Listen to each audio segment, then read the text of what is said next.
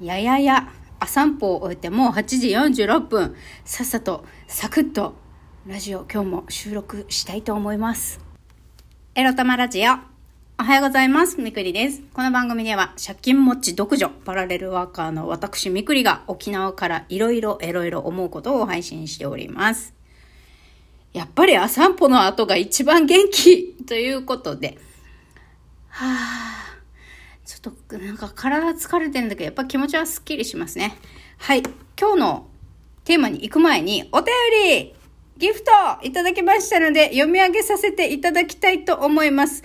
ちなみに、えっと、私のラジオですね、匿名でお願いしますとか、書かない限りはラジオの中で読ませていただくんですけど、大丈夫ですかね、リスナーの皆さん。別に読んじゃいけないような変なこと書いてないと思ってるので、読み上げさせていただいております。はい。まずは一人目、あきさんから。みくりさん、今月は知り合えた月でしたね。とても嬉しいです。ノリノリなみくりさんも大好き。エチエチな話ももっとしたいです。もっと。これからも仲良くしてください。ということで、メッセージとサンクスギフト3ついただきました。ありがとうございます。はい。で、次、サクサクいきましょう。次は、カイトさん。オーディオストック応募券集めてます。ということで、後ほど送らせていただきます。今月もありがとうございました。バースデーコメント嬉しかったです。感謝を込めて、来月も仲良くしてください。ということで、こちらも11月サンクスギフトいただきました。ありがとうございます。いや、嬉しいです。そう、今、あの、いただいて思ったんですよ。けど、サンクスギフトってお世話になりました。ありがとう的なもんですよね。あの、お二人に12月サンクスギフトっていうのをお返ししようかと思ったけれども、あるのかな ?12 月サンクスギフトって。調べてみます。まあ、それ以外の何か、はい、送らせていただきます。ありがとうございます。えっと、アキさんはね、えー、私のラジオのリスナーさんでもあり、ラジオトークのトーカーさんでもある誠さんとのライブでね、えー、11月や、ライブをやっている時に私がそこにお邪魔させていただいて、ちょっとあの、いろいろと素晴らしい HH 情報をいただきました。とっても ためになる HH 情報ありがとうございました、あきさん。そんなこと言われたら何の話したの？って気になるよね。これ言って大丈夫かな？あの2回目のセックスが気持ちいいっていう話でね、そうなんですね。って私仲良きしたことないからそういうのわからないみたいなね、そういう感じです。あ、エチエチ仲間。まあ私のラジオではスケベ仲間って言ってるんですけど、あ、私のね、ラジオのリスナーさんはね、あの、誰彼構わず私のスケベ友達って思ってますんで、勝手にね、まあ、スケベ友達、エチエチ友達でもいいかもしれません。エチ友ね、エチ友、いいですね。エロい日々が可愛くたまらんです。ありがとうございます。あきさん、今後もよろしくお願いします。はい。それから、カイトさんもいつもありがとうございます。バースデーコメント。あ、そうですね。そうなんです。送らせていただきました。僭越ながら、あの、先月も今月も来年も皆様本当によろしくお願いいたします。はい。ということで、今日から12月1日、2022年もあと1ヶ月を切ったよ。みんな。どうしてる？仕事忙しい？あの年末の大掃除とかさ、えー、仕事納めの翌日からやろうなんて思っている人おりません？はい。私はね、もう、年末どうしてるんだろう？生きてるかな？お金あるかな？クレジットカード使えてる状態かなとかね、気になることはいっぱいあるよ。いっぱいあるんです。そして今日のテーマ、こちら。絶望するほど覚悟が決まるについてお話しします。応援メッセージとかギフトとかいただいてめでたいのに絶望の話かよっていう絶望の話です。はい。もう後がありません。私もね、そろそろ。あの、え、っと、今ね、支援金2つもらっていて、えっと、家賃補助の住居確保給付金と、あとはコロナの、えっと、なんか自立支援金だったかな？2つをもらいながら業務委託の仕事をしていてプラス、えっと、先月から失業保険をもらい始めてるんですけれども、まあなんやらね、12月はちょっと失業保険の金額がちょっと多くなるんですね。まあそれにより、えっと、10境確保給付金がカットされるかも、あ、まあ、ほぼ確実にカットされるな。うん。住居確保給付金がですね、カットされて、さらに、えー、年明けから生活が苦しくなるっていうことがほぼほぼ確定したんですよ、昨日。でも、まあ、昨日ね、役場の職員と話をしていてね、まあ本当、あの、私は今まで人生で出会った98%の地方公務員を並々に対して並々ならぬ恨みがあるんで、あの、昨日も本当にこの職員殴ってやろうかなって思うぐらい本当に腹立ってたんですが、いやいやいや、まだ仏教の本は読んでないけれど、えー、この職員に怒ったって、この職員に怒り、そして生活に絶望して、この職員の名前をね、フルネームで、あいつのせいで借金増えたから私死ぬことにしましたって自殺してそれがニュースになったとしても、この職員さんって別にクビになるわけじゃないし、これをやることによってね、えー沖縄の某市役所の障害福祉課はが、えー、こう、何か、改革をするようになるかって言ったらそうじゃないだろうなって思うんで、えー、無駄死にしないためにも、えー、なんとか這いつくばって生きてやるぞっていうふうに決意を新たにしたというところです。朝から重い？重いですか？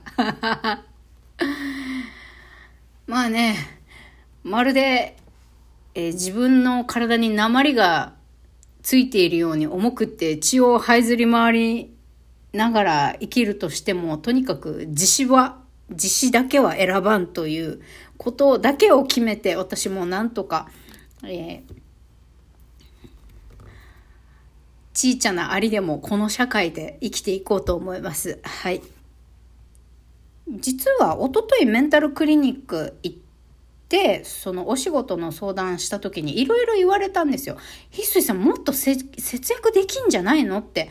まず、もっと家賃安いところに行きなさい。って言われて、もうグループホーム入れなさいとか言われてね、多分生活困窮者の方が入るようなグループホームなのかな介護してくれる人がいないとか、あと生活保護の方も入れるようなグループホームなのかな？とにかく家賃が2万8000とかまあそれぐらいあの地域包括支援センターあるはずだからそこ行ってあの住まいの相談してきなさいとかあとは猫ペットを飼うのも餌代自体はそんなにかからないはずだけどペット室内外のペットをね買う買うことであの、特に沖縄だと、真冬以外はずっとエアコンつけてなきゃいけないから、室内にペットがいる間はね。それ、ペットが、ペットを飼ってるせいで光熱費高いでしょって、それが無駄なんですよ、とか、いろいろ言われたんですよ。あの、引っ越せと、ペットをもう里親に出せっていうことと、あと何だったかな。まあそんな感じで、もっとか、もうちょっと家計見直したらどうですかって言われて。で、見直してみたら、あ、意外と自分が思っているほどそんなに稼がなくていいかもっていうのが分かったんだけど、まあだからといってね、パートで賄える生活費かって言ったらそうでもなく。だって、ローン、ローンとかね、の返済で私毎月5万あるからね、返済とかく、えー、っと、車のローンとか車の保険代とか、そういうあの、生活のためじゃないけど、返済しなきゃいけないお金っていうのが毎月5万あるから、大きいよね。大きいべ。で、あ、まあでもカードローンとか入れたら7万とか、7万から8万とかになっちゃうのかな。とんでもないね。私の生活ぶり、マジ大変。私みたいにならないでくださいね。皆さん、本当に。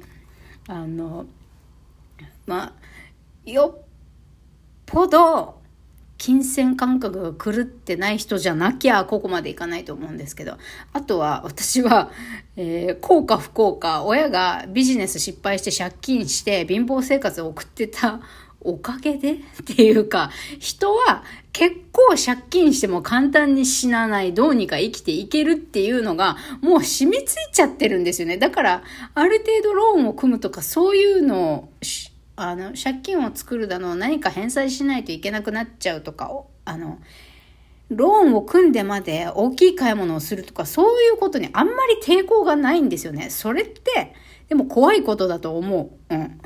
やっぱり、なるべくケチっていうかもうちょっとね、お金のことは本当に堅実に生きていた方がいいんだなって、ここまでどん底に来てやっと分かったって感じ、私。本当 賢くない もう笑うしかないんですよ、ここまで来たら。ね。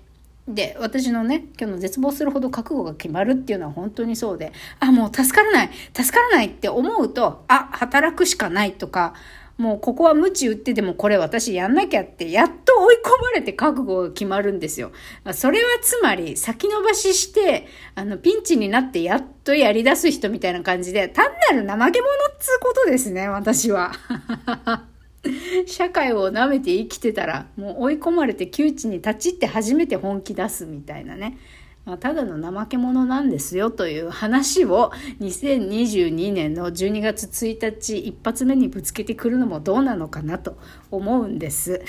思うんですけど。まあ、なんかね、エチエチ話もなんかたまにはしようかなと思ったのですが、最近特にないんだよな。今日生理3日目っていうぐらいはね、最近試合をする、えー、男性もいないしね、エチエチ話。もう12月、